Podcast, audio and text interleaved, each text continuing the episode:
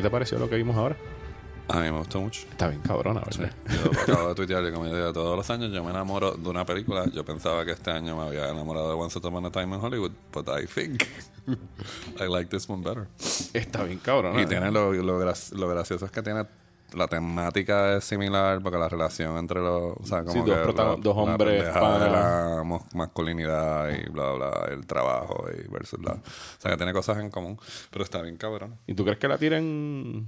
Porque no le, como que no he visto mucho Oscar Buzz alrededor de ninguno de no los ya dos. confirmaron que los dos van para Leads, leads Que es lo que deberían Ajá, hacer no, o sea, en Once Upon a Time también. Yo creo que en Once Upon a Time se van a tirar Leonardo Lead y, y este DiCap- DiCaprio Lead y exacto y Pitt eh, supporting y yo creo que el que se va a quedar fuera es DiCaprio entonces Probable que sí.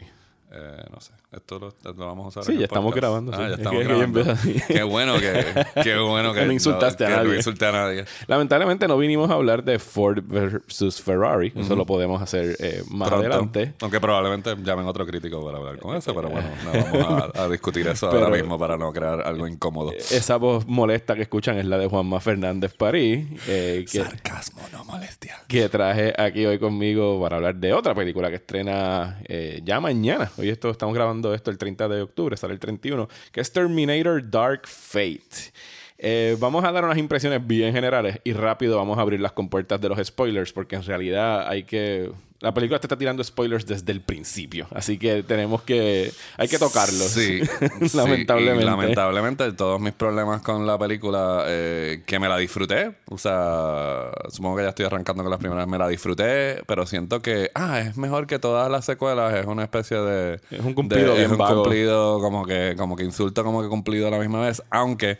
A mí, como te, te había comentado fuera del aire, este, que a mí no me molestó. Yo creo que el pecado más grande de eh, Rise of the Machines, que es Terminator 3 oficialmente, Es el Talk to the eh, no, es, eh, es el- el- la cuestión de haber hecho el Terminator femenino o el modelo femenino como un gimmick. Este, aunque yo pienso que ella estuvo bien. eh, mejor que el que hace Terminator en esta, más- tiene más carisma. O sea, esa- el Terminator de esta película... es básicamente un maniquí Ajá. este, digital. Eh, y a mí me gustó que, por ejemplo, que a pesar, eh, la frustración eso de que a pesar de que hiciste todo lo posible para evitar algo, que el destino es que eh, Judgment Day iba a pasar y que pasara como quiera, a pesar de que los eventos que hicieron en Terminator. Así que a mí no me molestó. Y el otro pecado bien grande es que no estaba dirigida por James Cameron y obviamente las secuencias de acción eran bien, pero no con el detalle espectacular de lo que él logra. Sin embargo, yo pienso que lo más positivo que puedo decir de Terminator Dark Fate es que Tim Miller es, es un tremendo director y de que las y que emula la intensidad de, de Cameron en las, encue- en las secuencias de acción sin copiar, o sea, sin copiar su lienzo visual. O sea, yo no sentí que era como con un clon de Terminator 2, pero sí sentí como que la intensidad de como que, ok, vamos, estas secuencias de acción vamos a hacer las que, que cuenten y, y que el público eh, se siente. O sea, la primera vez que como que eh, cuando están en esa secuencia de la camioneta, la primera vez que se llevaron un carro enredado, que es un efecto no digital que va- alude a lo que hace bien Cameron en Terminator 2, ¿entiendes? Que es balancear lo digital con lo real. Eh, tú dices, anda, pal, ¿entiendes? Es Ajá. como que, o sea, que las secuencias de acción están bien dirigidas. Eh, aquí es donde probablemente vamos a diferir. Pienso que ha sido el mejor uso de Arnold en todas las demás Terminators que no son Terminator 2 ni 1. Sí, ahí vamos yo a sé, diferir. Yo sé que tú no estás de acuerdo con eso.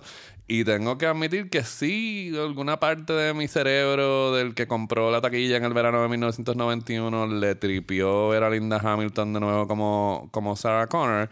Pero en última instancia estaba más contento con con Se murió de cáncer y no tenemos que verla más porque el, la interpretación de... Es curioso que la gente siempre habla de Michelle Pfeiffer en Gatúbela que debió haber estado nominada y lo chévere que yo pienso que Linda Hamilton... en- de- o sea, estamos hablando de que ese fue el año de Salman Luis y de Silence of the Lambs y de nuevo de ciencia pero yo pienso que está ahí con, con Ripley en Aliens y las mujeres de James Cameron, o sea, y la interpretación, o sea, el range de Linda Hamilton en Terminator 2 es una cosa espectacular, desde lo impresionante que es su transformación física hasta la locura. Sí, y los quebrantos psicológicos. Por eso, todo eso está ahí y aquí pues es como que ella se divierte y es como que se roba las escenas. Ella la trajeron para decir todas las malas palabras. ajá. Porque, la, de hecho, ayer viendo la, la película es clasificada R. Y lo único que la mantiene R es que Linda Hamilton se la pasa diciendo fuck motherfucker, fuck motherfucker toda la película. Eh, porque no es bien sangrienta tampoco. No es sangrienta, este, pero yo lo que pienso es también que, o sea, me, me,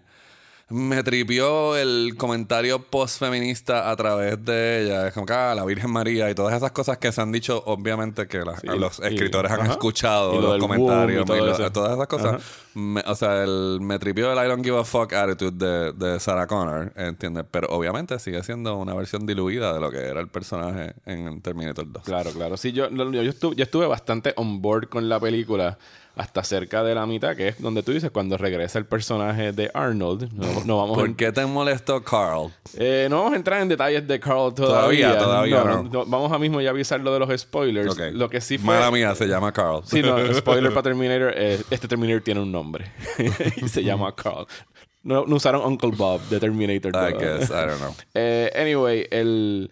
Pero viéndola, incluso con lo que me gustó, y estoy de acuerdo con lo que dices de Tim Miller, me gustó Mackenzie Davis en el rol de. Está bien. En lo que está haciendo de acción está muy bien y tiene una buena química ahí con Linda Hamilton. La protagonista, la, la muchacha, la mexicana, que ahora mismo no recuerdo el nombre. Ella no es Gabriela, porque Ga- Ga- Gabriel Luna es el, el Terminator. Déjame aquí usar un momento. ¿Tiene alguna relación con Diego? Eh, no sé, pues estás como mi papá que pensaba que Demi Moore era hija de Roger Moore. Este, y de que Stevie Wonder y Ray Charles eran, eran familia, simplemente porque los dos eran negros. y- Na- y- Natalia Reyes. Natalia llama. Reyes. Eh, Este, pienso que está muy bien el cast de mujeres y no pienso que Schwarzenegger era necesario en esta. O sea, yo, yo Mm, No. creo que lo puedes sacar y la película sigue funcionando igual. No es necesario, tienes toda la razón, pero yo te diría que Sarah Connor no es necesaria y los dos están atados. Y de hecho, yo hubiera disfrutado y podría haber recomendado o estar más entusiasmado con esta película si simplemente hubiera sido como que vamos a coger la fórmula de Terminator y vamos a darle un, un spike de salsa hispana. este, porque- lo tiene bastante lo tiene, marcado. y no haberlo ligado, o sea, y no haberlo ligado a las historias de, o sea, es como que ya, o sea, Sarah, Pas- Con- pasan Sarah el. Connor evitó Judgment Day, pero como quiera estamos jodidos, pero es otra, es, eh, son, ahora es Sí, otra persona. sí, ella logró shift el, el sea, evento, pero ya no le toca a ella. exacto, ahora no le toca a ella, ahora le tocan a otra gente para la, la- eh, esto. ¿Qué te pareció? Porque a mí, cu- cuando vi la película en el screening eh, afuera, eh, rápido hubo un debate entre la relación del personaje de Mackenzie y el personaje de, de, de Danny, que Ajá, es el de nombre de, de la Natalia de Reyes. Natalia Reyes. Eh, yo lo vi como una relación maternal, madre-hija. Entonces había alguien rápido que Era romántica. que era como que como era como Kyle Reese y Sarah Connor había sido sexual y, y romántico, pues esta también tenía que ser. Yo no lo leí de esa forma. Yo la para encontré nada. maternal. Yo la encontré maternal porque ella conoce a la niña. De hecho, si fuera sexual sería creepy porque, de nuevo, spoiler, en el futuro cuando se conocen, una es niña y la otra ya es una mujer adulta. Sí, sí, ya está predatory. No sé cuál es- no sé cómo leyeron eso, pero lo- te lo tiraba estar seguro que no era yo que no había entendido bien Sí, lo que no, no, no, para mí fue maternal. Pero voy a hacer un solo comentario más y vamos a, a hablar de spoilers. Sí, viéndola, ya cuando se acabó, pues como me acordé mucho porque este fin de semana vi uno y dos con, con mi hijo, se las puse a Daniel. ¿Le y gustaron? y le gustaron mucho y le recordé en realidad los brutales que están esas dos películas. ¿Hubo que haber alguna conversación sobre escenas de sexo? Porque yo recuerdo No. la escena de sexo de la del 1984. Yo, di, yo pensé en eso y yo pienso que Terminator fue de las primeras escenas de sexo que yo vi. Así que a lo mejor fue como un pase de batón. Yo para que él no... Yo no le dije nada. Sí le advertí porque estaban hablando ya de John Connor y él entendió que Reese iba a ser su papá. Y yo le dije, te estoy dando un warning. Viene un sex scene. ¿Quieres verlo o no quieres verlo? Yo no te voy a decir nada al, al- al Pero es que respecto. se, tapa los, los ojos No, no, como no. si fuera una escena de horror. Es que eh, honestamente nunca había estado en un sitio donde dieran un sex scene con él. Ah, ok. Y entonces yo le dije, mira, hay un sex scene, ¿sabes? Tú sabes lo que es sex. Así que tú decides si la ves o no la ves. Se acabó el sex scene y seguimos viendo la película y no pasa nada. Yo en el 84 tenía 10 años y como mis papás no habían, no habían este, no tenían los ratings, no les importaban. O sea, por ejemplo, yo vi una, una película que se llamaba, que el otro día vi el póster, que se llamaba Hots, Ajá. que era como que de una sororidad que jugaba strip football. Ajá. Y yo recuerdo este tiro cenital de cuando hacían el huddle y lo único que se veían eran los senos, ¿entiendes? Y yo vi eso como a los 5 años. O sea que yo vi muchas cosas que no debía haber visto. Así que la del 84, me acuerdo que era escena de sexo y haber entendido y que se le ve como que hay un flash de, de. Linda Hamilton y todo demás. pero... mi Sí, tampoco no es una escena No explícita. explícita. No. Mi- a los 12 años tuve que sentarme a Uh-oh. ver eh, Fatal Attraction Uh-oh. con mis padres. Y ahí me sentí bien incómodo. This is sex. No, no. This is, this, this is what No, happens no, when you have sex. No, yo sabía lo que pasaba, pero era como, obviamente, mis hormonas estaban activadas. El de estar al lado de mis padres viendo Sí. esta gente es como que no fue fue una de las experiencias más extrañas. Pero estoy descarrilando el podcast. Sí, así que no, no, a- pero es, es pertinente lo que hayas dicho. Este- El punto es que me acordé del tagline de Terminator, Ajá. que es The thing that won't die, the nightmare that won't end. Y para mí eso resume tan perfectamente bien lo que se ha convertido esta franquicia. franquicia. Porque sí, cuando la terminas de ver, sí, tuvo, tuvo sus escenas buenas, pero sigue siendo la misma estructura de cualquier película de Terminator y nunca han logrado como que expandir más allá de la mitología de este mundo. Siempre es, hay que proteger al líder del Resistance, viene alguien a matarlo, al final peleamos the end. ¿Sabes? No, no- Porque es no ha que habido no, más nada. porque es que no tienen fe en el concepto, ¿entiendes? Es como que cuando no tienen a la, o sea, Trataron eh, con no- Salvation. Trataron, bueno, pero yo te diría que es como que sigue siendo John Connor, ¿me entiendes? Y sigue, siguen,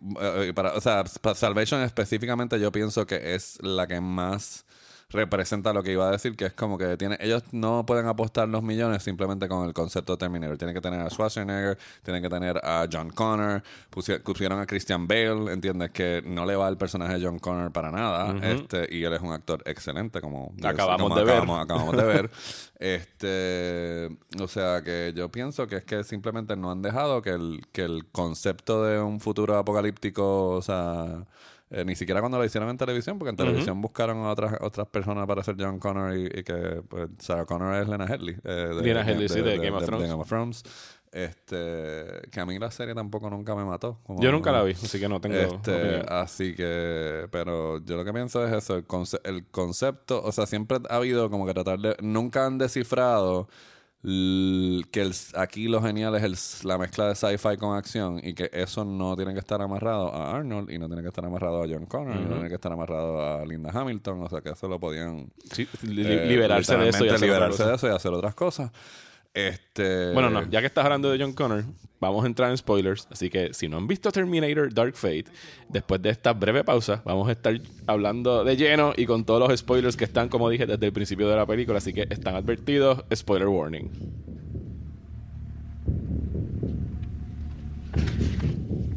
I'll be back. Bueno, pues yo precisamente eh, que es, yo lo que te digo, Yo me mira, acordé de ti cuando vi el principio de la película. Sí, dije, diablo, Juanma tiene que haber odiado esto.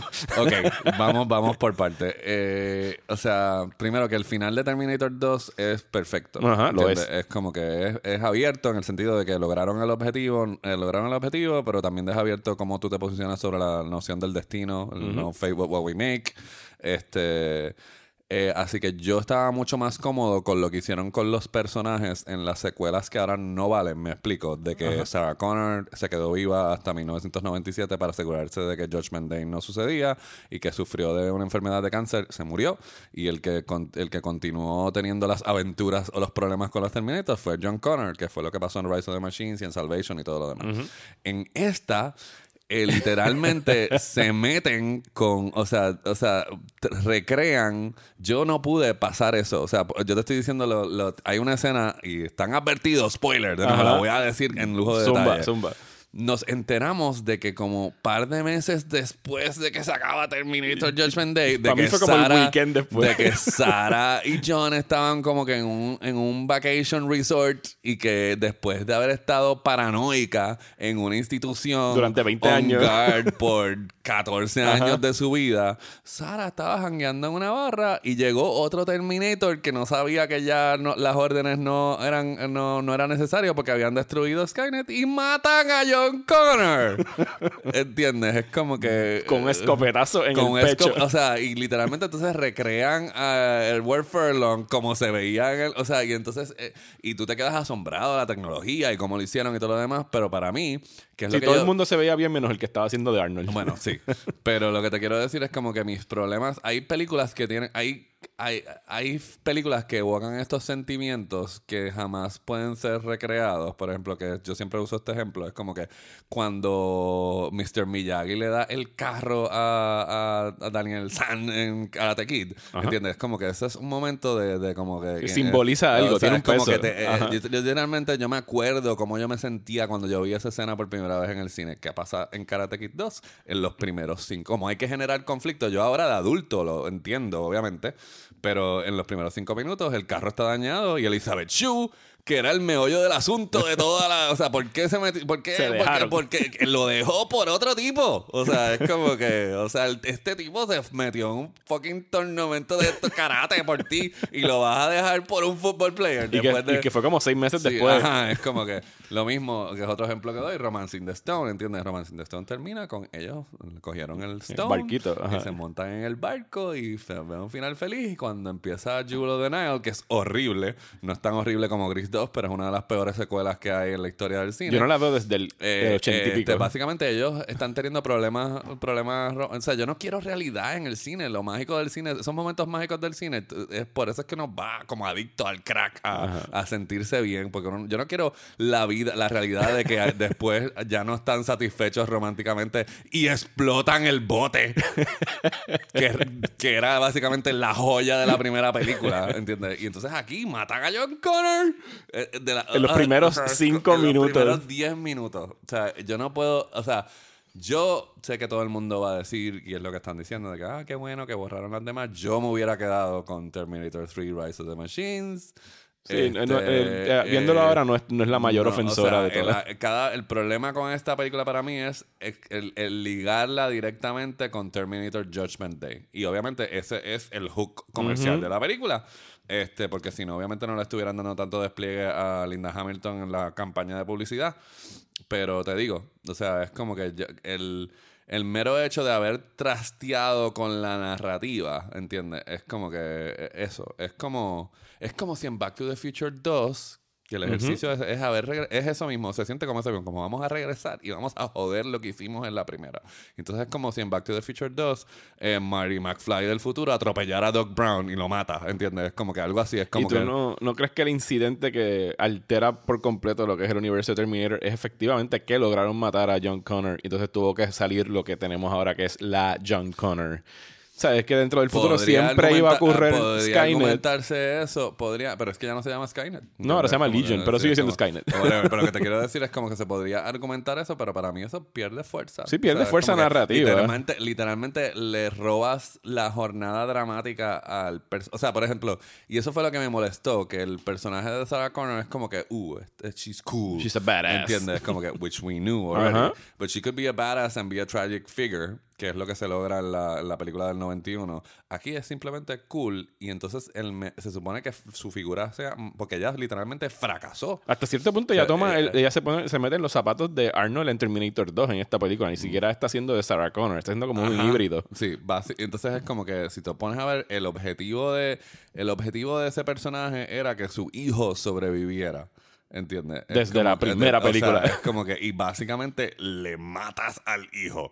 ¿Entiendes? Es Como un que- whoops. Es como que, ajá, como, oh, been paying- y- entonces ni siquiera es como que estaba borracha o metiendo mano con un jevo nuevo. No. She was just sitting there El, el Terminator le estaba pasó al lado por de el ella. lado, ¿entiendes? Es como que, hello, no puedo, o sea, yo, mira, me- me- mi participación de se este acabó. podcast se acabó aquí porque literalmente, o sea, yo no le tiré, yo creo que, no, o sea, eso, yo creo que eh, no estoy tan molesto como vi el remake de, de Halloween de Rob Zombie, pero mientras más lo pienso, más, Más me- te molesta. es más, mira, tengo los cachetes calientes, como que no puedo Pues creer yo- que alguien yo- pensó que eso era algo bueno para hacer. A mí me dio pena con Edward Furlong, solamente como que diablo, cabrón. Te, te, te pagaron likeness rights por eso. Yo le dije los créditos, lo que dice es visual reference, ni siquiera dice, el crédito dice visual reference, Edward Furlong. Bueno, pero Ni tratando de- es John Connor, es visual reference. Tratando de sobrepasar ese momento con el que arranca la película. Eh, ¿Qué ocurre después? Bueno, pues es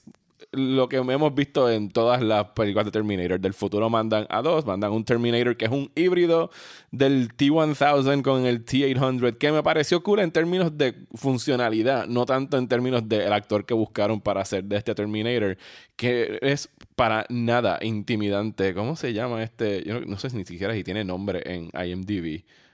¿Flaco? ¿Quién, quién estoy buscando aquí? No sé quién rayos es él. Pero, anyway, el actor que hace del Terminator no tiene ningún tipo de presencia, no tiene, no tiene la, la intimidad que daba Robert Nope. Patrick como el T-1000, ni siquiera eh, eh, Loken en Terminator Rise of the Machines.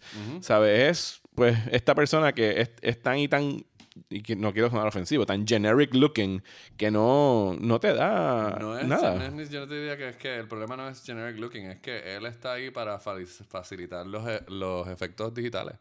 Que es la parte, la razón por la cual no llega al nivel de Terminator Judgment Day en acción, porque tienes un director que podría llegar al mismo nivel y se acerca bastante. ¿Para ti cuál fue la mejor escena de acción? Para mí fue la primera. La primera. este, ¿Por qué? Porque estamos lidiando con el- eh, eh, eh, cosas que se hicieron en cámara. Eventualmente, como la acción tiene que ir escalando y escalando y tiene que ser más Es grande mucho y más grande, eventualmente aterrizamos en lo digital y lo que es genial de Cameron es que tienes el efecto digital más brutal del mundo, pero él se encargó de ponerlo en situaciones donde él podía hacer trucos con lo digital en cámara. Sí, no, de hecho- Donde el único elemento digital era el- el- el Terminator y más nada. Pero aquí estamos rodeados de ambientes digitales y de cosas digitales y de transformaciones digitales y de jodiendas digitales y eso le quita, o sea, le quita un montón. Eventualmente uno se siente un poco como que de, desconectado. Es como que mientras más digital es, menos te lo crees. Sí, y, y, es- y eso es consecuencia de eso. De hecho, ahora que estaba viendo la segunda este fin de semana, eh, me puse a apreciar de verdad cuánto trabajo hay de rear projection en. Terminator 2. Que it blends seamlessly con lo que está pasando. Tú no te das cuenta, a menos que te estés fijando, de que estos actores están en un set con una proyección detrás de lo que está explotando y sucediendo mientras Bueno. están actuando todas otras escenas. Algo tan simple como, y va a sonar estúpido, porque obviamente da casu- es casualidad de que Linda Hamilton tenga una hermana gemela. Pero tú sabes, si esa escena se fuera a hacer ahora, no se contrataría a la hermana gemela de Linda Hamilton. Harían un digital. Harían una versión digital que es Gemini Man. Y el problema, ¿entiendes lo que te quiero decir? Es como que. Y por alguna razón, en, en géneros de de fantasía, como las películas de Marvel o de DC, a mí, yo nunca he sido de los que queja, "Ah, de nuevo, aterrizamos en, un- en una explosión de, de digital, porque yo, yo sé que esas cosas Hay no que se, hacerlas así. no se van a hacer, de- de- pero de nuevo, después de haber visto lo que hizo Cameron en Judgment Day, todo esto se siente como un paso hacia O, atrás. o lo como que hizo hace dos o tres años eh, George Miller con Mad Max Fury Road, que era sí. mucho efecto no práctico. Más, no más con el testigo. Ajá. ¿Me entiendes? Es como que, o sea, la intensidad. O sea, literalmente, a pesar que tiene unos cortes que no son los mejores cortes del mundo, la secuencia esta de Arnold en el truck, eh, o sea, y la motocicleta de Terminator 2, la, la que, la persecución que sucede después del centro comercial. Si tú ves la O grúa sea, esa es estrellándose es, con las es la cosas. intensidad cinética de que todo lo que estás viendo es real y se siente real. este, de que ese troque está llevándose cosas enredadas y son bloques de cemento que están volando de verdad. Sí, y cuando están usando los telefotos estos para que parezca que John Connor está justo enfrente del truck, o sea, es, es impresionante y pues aumenta la peligrosidad. Pues en términos de historia, a mí cuando me empezó ya, cuando me perdió la película por completo es cuando llegamos al rancho de Carl. Eh, el que se voy a esperar a que tú da- dale, porque, ¿qué pa- porque como ya yo hice mi rant de... de- Pues yo voy a hacer mi rant de Carl. Eh, nada, se, re- se encuentra Mackenzie Davis, que es una humana biónica, porque sigue siendo humana, que tiene unas destrezas letales. Enhanced. Enhanced, perdón, es enhanced. Que es un buen papel, ¿sabes? Me estaría súper contento con ver a Mackenzie Davis tener más action roles, porque de verdad que le quedan muy, muy bien, por lo menos de lo que vimos aquí. Eh, pero cuando llegan a este rancho, resulta que pues Linda Hamilton lleva. ¿Cuál es la necesidad de Hamilton? De, de Linda Hamilton. De Sarah Connor en esta película, pues que Sarah Connor lleva años recibiendo mensajes de texto. I hunt Terminators. ¿Y cómo los, cómo los caza? Porque le llegan mensajes de textos privados diciendo de las coordenadas donde van a aparecer los Terminators. Si hubieran escrito a Sarah Connor como que se cree que se los está enviando Dios y está loca para el Hubiese carajo, tenido más hubiera sentido. sido más interesante. Ajá. ¿Y quién les está mandando los mensajes de texto? Tan pronto lo dicen, tú sabes, has visto el póster, pues es Arnold. Y yo quiero saber qué, qué hace eh, ¿qué hace este Terminator? Que es el Terminator que logró matar a John Connor. el, el pana tuyo del principio de la Ajá, película. Eh, pues este Sí, Terminator... pero yo, yo I, blame her, ¿entiendes? Este Terminator lleva eh, dos décadas viviendo en un rancho eh, con una familia. con su esposa y sus su hijos. esposa e hijo, que tan pronto dijeron eso, yo me volteé al de al lado y le dije, espérate, this Terminator fucks, ¿sabes qué pasó aquí? Sí. no, te dicen que no, que él no tiene una, él dijo en un momento no tenemos una relación física. Bueno, yo sé, pero obviamente la pregunta viene de como que ella no siente que tiene 400 libras encima, o sea... Es eh, un Terminator con una familia y a todo esto el Terminator es funny y como que aprendió a ser más humano. Que Ajá, son cosas pero- que le dieron en la 2, Por pero a ese Terminator 2 lo reprogramaron para ajá, eso. Pero lo que yo te quiero decir es, yo lo que siento es que fuera de la Lo logística... encontré bien pendejo, No, es lo pues yo lo, lo encontré que era como una, una extensión de la metáfora que estaban tratando de hacer. Porque si, el, de nuevo, spoiler de película de 1991. Ajá. Si eh, ese Terminator no se hubiera. ¿Cómo era que se llamaba? Él tenía nombre, el, T- el T-800 de la 2. No tenía No, nunca tuvo nombre. No, nunca tuvo nombre, gracias a Dios. Eh, ese modelo que se sacrifica al final, ¿entiendes? Si no se hubiera tenido que sacrificar, ¿qué iba a pasar con él? Pues se iba a quedar como eh, Sin- figura sin paternal. propósito, de- ajá. figura, no, se iba a quedar como figura Protector, paternal de De John. John. Connor y viviendo una relación platónica con Sarah Connor. O sea que lo- yo siento que yo veo esa idea y a pesar de que sí entiendo tu reacción, la veo como una extensión directa de lo que se estaba haciendo con Arnold en la, en la, En la Terminator 2. Terminator y encontré que fue una forma de rescatar el humor sin tener que requerir a los quips, ¿entiendes? Sino que el humor era de situación, de que es esta cosa que está... Pero dice, I am very funny. Este, bueno, pues, pero eso no es un quip. Y después tiene todo ese relato. Eh, hay, una escena después que está hablando de los drapes y los polka dots y todas las cosas. Lo, lo están usando de, de, de- ¿Cómo se dice? De comic relief al Terminator. Pero eso pasó en la segunda parte. O sea, que no puedes. O sea, eh, Sí, sí. pero O no sea, es hello, igual. No es igual. Sí, es igual. No es Ah, igual. Sí, Mario, es, es cortado del mismo, de la misma tela. No, no, no, no. Es como que yo puedo bregar con que, con que no te. O sea. O sea, eh, lo que es cuestionable es eso mismo, es como que la realidad del Terminator con esta familia. Y, y envejeció. como Ajá, los, nunca han dicho que, que- los Terminators pueden Ajá, grow old. Es como que. No me acuerdo cómo lo dijeron en Genesis porque nada más la vi sí, una pero vez. Esa no cuenta. Ajá. ya no Eh, cuenta de verdad. Pero, este, pero no. O sea, yo no tuve tanto. O sea, yo estaba ya tan traumado de, con, con lo del principio que no me importó nada Carl. Bueno, en pues se juntan y pelean y matan al Terminator. Ah, ¿y qué pensaste de todo el tiempo que, que- bueno, por lo menos yo lo veía a mil millas de distancia? El secreteo con decir que esta muchacha, primero dijeron, no, tú eres la Sarah Connor, y es como que no, ella es la John Connor, ¿sabes? Porque yo creo que todo el mundo lo sabía en la película, pero lo, lo- lo soltaron como que este big reveal en el último acto, y es como que no, yo creo que eso era bastante obvio que ella era la líder. Eh, o sea, es Estamos la- repitiendo lo la- mismo, ahora la- tenemos una John Connor. Es la líder, pero sí, pero entonces es como que, pero de nuevo, es es va con lo que trataron eh, el guionista o los guionistas se creen Sí, que estaban haciendo guionistas. Estaban haciendo algún tipo de eh, planteamiento feminista y tiene que ver como que es no la mujer no solamente tiene su poder en parir ¿entiendes? la mujer puede tener un su po- o sea está eso y pues o sea es como que mm, Está bien, está bien que lo que, Igual pero que la el- realidad del caso es que no, no tiene el impacto que, le, que esperado es lo que te quiero decir. A mí me gustaron cosas que añadieron así boberías como los humanos siendo reemplazados por máquinas en las fábricas, eh, lo que usaron con, con la frontera, el hecho en la frontera lo manejaron mucho mejor que el- lo que hizo Sylvester Stallone con Rambo, donde todos los mexicanos Todavía eran... no he visto Rambo. No la vea. visto. Este, mejor, que Sica- mejor que Sicario parte 2 también. Es peor que Sicario, en términos del manejo de la Ah, frontera, de la y- frontera, y, las po- ok. y los Great. issues raciales y políticos de la frontera. Great. Anyway. Supuestamente Tim Miller pues está diseñó esto como una trilogía nueva y obviamente termina con Linda Hamilton con el personaje de Dios mío, Natalia Reyes, no, ahora no me acuerdo cómo se llama la, la personaje de ella. Dani. Danny, ajá. Obviamente están viendo al personaje que va a ser Mackenzie Davis, o sea que Mackenzie Davis podría regresar también o- otra vez como una humana.